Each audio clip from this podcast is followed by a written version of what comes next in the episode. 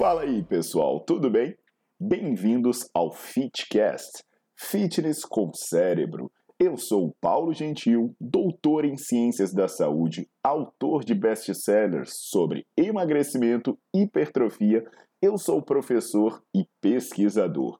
Este canal foi feito especialmente para quem gosta de cuidar do corpo, mas não descuida da inteligência. Aqui a verdade é dita com evidências científicas, doa a quem doer.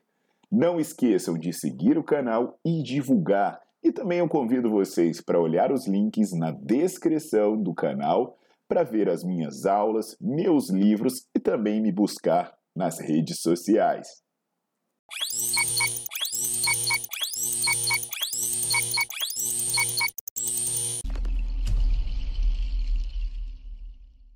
Fala galera, tudo jóia? Paulo Gentil passando hoje para dar uma aula, né? Uma aula sobre a questão das adaptações que você pode ter na musculação, basicamente uma aula sobre a relação entre força e hipertrofia. Inicialmente, você já deve ter visto dois casos aparentemente paradoxais. O primeiro deles, né, são os caras que nem são tão grandes e produzem muita força.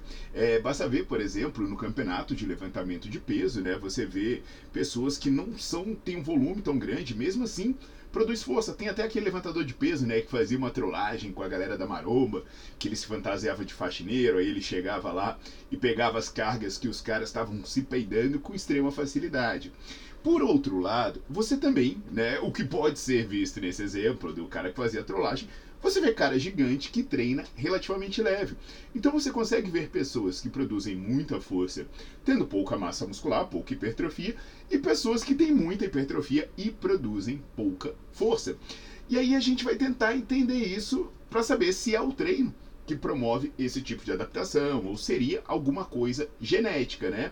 Porque você olha, isso é uma questão observacional, você vê pessoas com essa característica. E por que você vê pessoas com essa característica? Porque a produção de força ela depende muito mais de fatores neurais do que fatores morfológicos modificáveis. Por exemplo, é, não adianta né, é, é, você ter fibras enormes se você não as recruta de maneira eficiente. Porque como funciona o processo de produção de força? Você tem dentro da sua fibra proteínas, né, tem filamentos de proteína contrátil, né, que são os filamentos de miosina e os filamentos de actina. Aí os filamentos de miosina, eles agarram esses filamentos de actina e eles tracionam. Então você precisa que esse processo aconteça de maneira coordenada. Imagina uma equipe de remo, por exemplo, né? O segredo não é o tamanho dos remadores. O segredo é esses remadores trabalharem de uma maneira coordenada. Assim como acontece nas suas fibras musculares, de que adianta você ter um monte de remador fortão se cada um bota o remo numa hora, cada um faz a tração para um lado, acaba que você não tendo uma boa coordenação, você não produz tanta força. Então, na verdade, né, é, a força vem muito mais disso, dessa coordenação dentro do músculo, entre diversos músculos e por aí vai. E aí a questão que a gente precisa entender é que se teria como eu treinar de uma forma sem ter a outra. E isso vai ter implicações importantes para você que quer ganhar força ou você que quer ganhar massa muscular. Porque muitas vezes a pessoa treina pensando em ter um resultado e ela está organizando o treino para ter outro. Sabe, às vezes a pessoa quer ganhar força e treina para hipertrofia. Às vezes a pessoa quer ganhar massa muscular, mas ela comete erros que o treino dela não vai ter o resultado que ela esperava. Então é sobre isso que a gente vai tratar aqui hoje, né? É, depois que passar a vinheta, eu trago alguns estudos para você. E aí eu lembro de, sempre, né, que é importantíssimo você deixar o seu like no vídeo e você colocar para seguir o canal. Também é legal você ativar as notificações, porque aí você vai sendo informado de tudo que eu posto por aqui.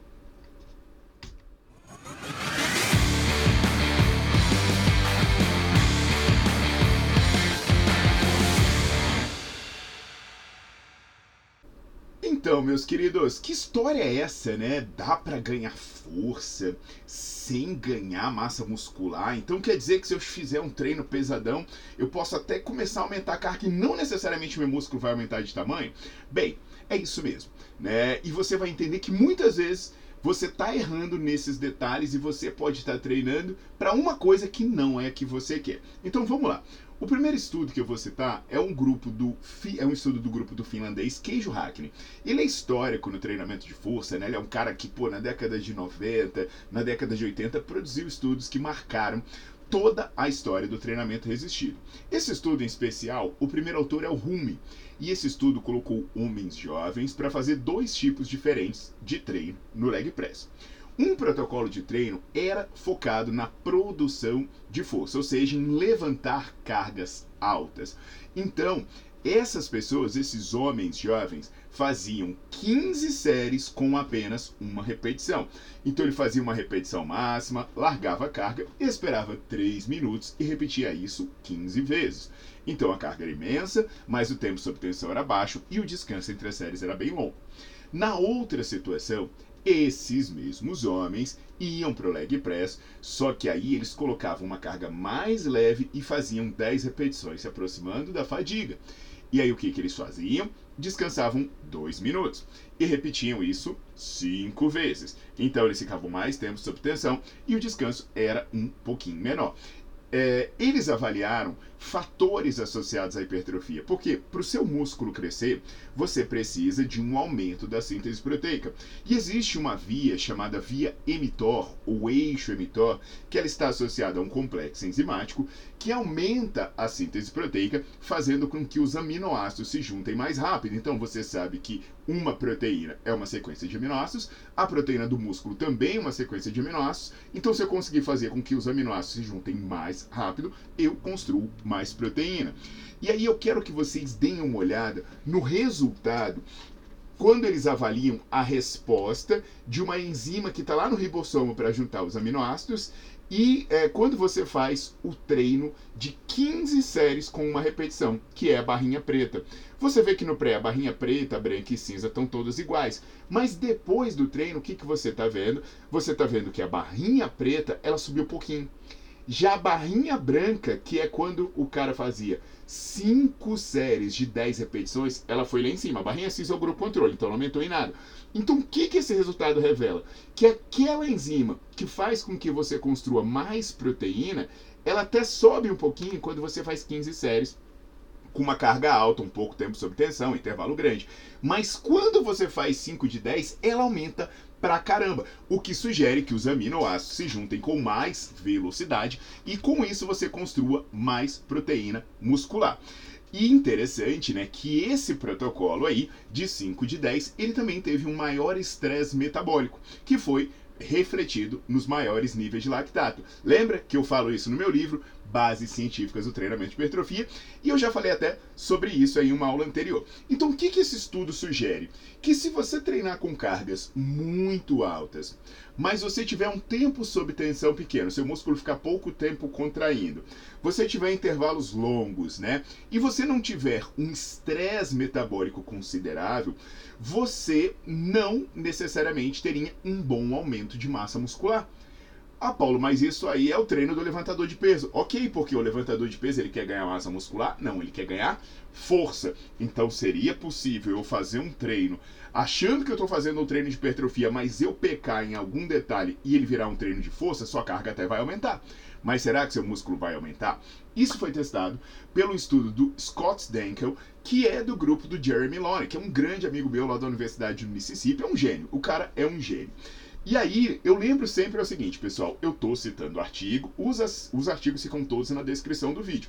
Isso aqui é uma. Eu, eu tô aqui para ensinar vocês brevemente, né? Se você é estudante ou profissional da área da saúde, aí tem mais de 200 aulas completas sobre tudo que tem a ver com organização de treino, qual exercício escolher, quantas séries fazer, e eles estão lá no Nerdflix. O Nerdflix é o meu canal de aulas assinado, que você paga R$ 24,90 por mês, você não vou errado, não tem pegadinha, não tem fidelidade, não tem nada disso. Você paga R$ 24,90 por mês, menos de um real por dia, né? E você tem acesso ilimitado a todas as aulas e artigos. Ah, se você não for da área, você pode ser membro do meu canal. Se tornando membro do meu canal, você pode pagar apenas R$ 4,99 e você, além de ter conteúdos exclusivos, né? Você também vai poder tirar suas dúvidas comigo. São duas formas de você interagir, obter mais conhecimento e também ajudar o trabalho do tio Paulo. Mas como eu ia falando, né? Esse estudo do Scott Dankel, que está aqui na descrição, Ele pegou 151 jovens, homens e mulheres jovens, e dividiu essa galera em três grupos. Um grupo era o grupo controle, que fazia quatro séries de 8 a 12 repetições, buscando a fadiga. Então, era aquele treino tradicional, né? O treino de hipertrofia tradicional.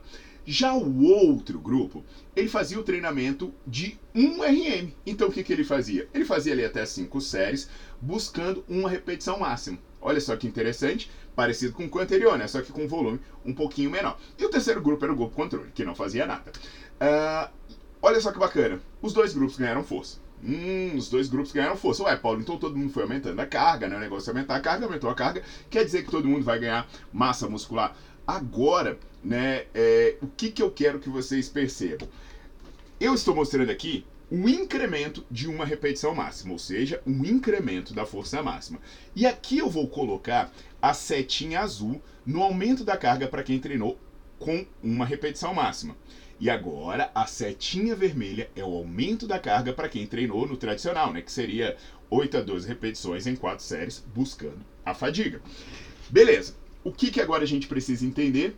Se a hipertrofia foi diferente. Poxa, eles aumentaram a carga, eles pegaram muito peso. Será que a hipertrofia foi diferente? Novamente, vamos de setinha azul para quem treinou força pura. E você está vendo a medida em diferentes partes do músculo e você vai perceber que a setinha azul é pouca coisa diferente de quem não fez nada.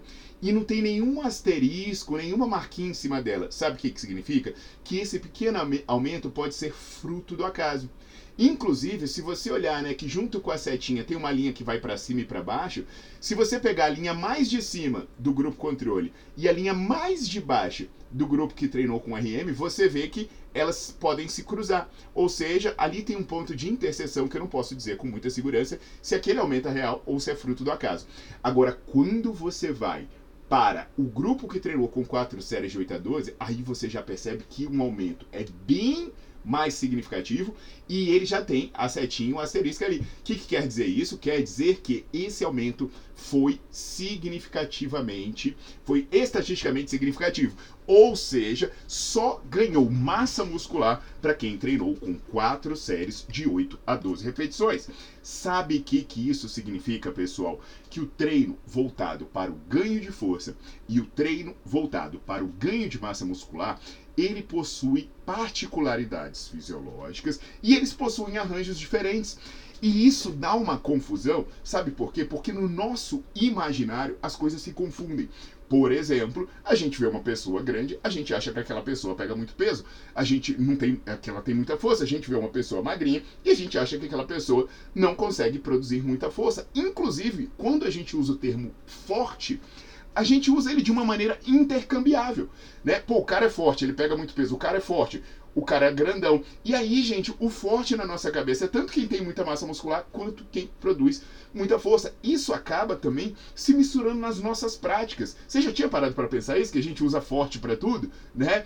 É, muito, por exemplo, com, como isso confunde nossas práticas? Muita gente é, treina se preocupando com a carga com a carga. Não, eu quero carga, eu quero carga, eu estou treinando pesado. Aí a pessoa não observa as coi é, coisas essenciais, como por exemplo, o tempo sob tensão, o tempo que o músculo precisa ficar trabalhando, a proximidade da fadiga, o estresse metabólico e por aí vai. É por isso que a gente costuma dizer que quantidade não é qualidade. Então, um bom treino de hipertrofia, ele precisa montar as peças do quebra-cabeça. Agora, se você prestou atenção e você começou a refletir, agora eu estou entendendo o treino do levantador de peso. Né? O cara levanta o peso uma, duas vezes, larga no chão, descansa, relaxa, ele nem chega na fadiga. Por quê? Porque ele quer continuar aumentando a força sem aumentar o tamanho, porque ele compete em categorias de peso. Agora, se você busca hipertrofia, você vai ter que fazer diferente você vai ter que aproximar seu músculo de exaustão, você vai ter que acumular fadiga, você vai ter que acumular algum tipo de estresse, alguma outra adaptação. E essa adaptação não vem necessariamente do peso, nem do incremento da carga. Ela vem de alterações metabólicas locais que sinalizam a hipertrofia. Então, meus queridos, se você não sabia disso, ou se você não sabia explicado dessa maneira, eu espero ter ajudado vocês a entenderem como funciona as diferentes adaptações e, consequentemente, os diferentes arranjos de treino. E eu sempre lembro que você pode se aprofundar nos estudos e com isso colaborar com o meu trabalho, tanto sendo assinante do Nerdflix, quanto. Ah, não, eu falei do meu livro, né? Base Científica Extremamente Hipertrofia. Cadê ele? Achei! Aqui, ó. Também é uma boa leitura para quem quer se aprofundar. Eu vou deixar também na descrição do vídeo o link para o meu site, que é onde você pode adquirir.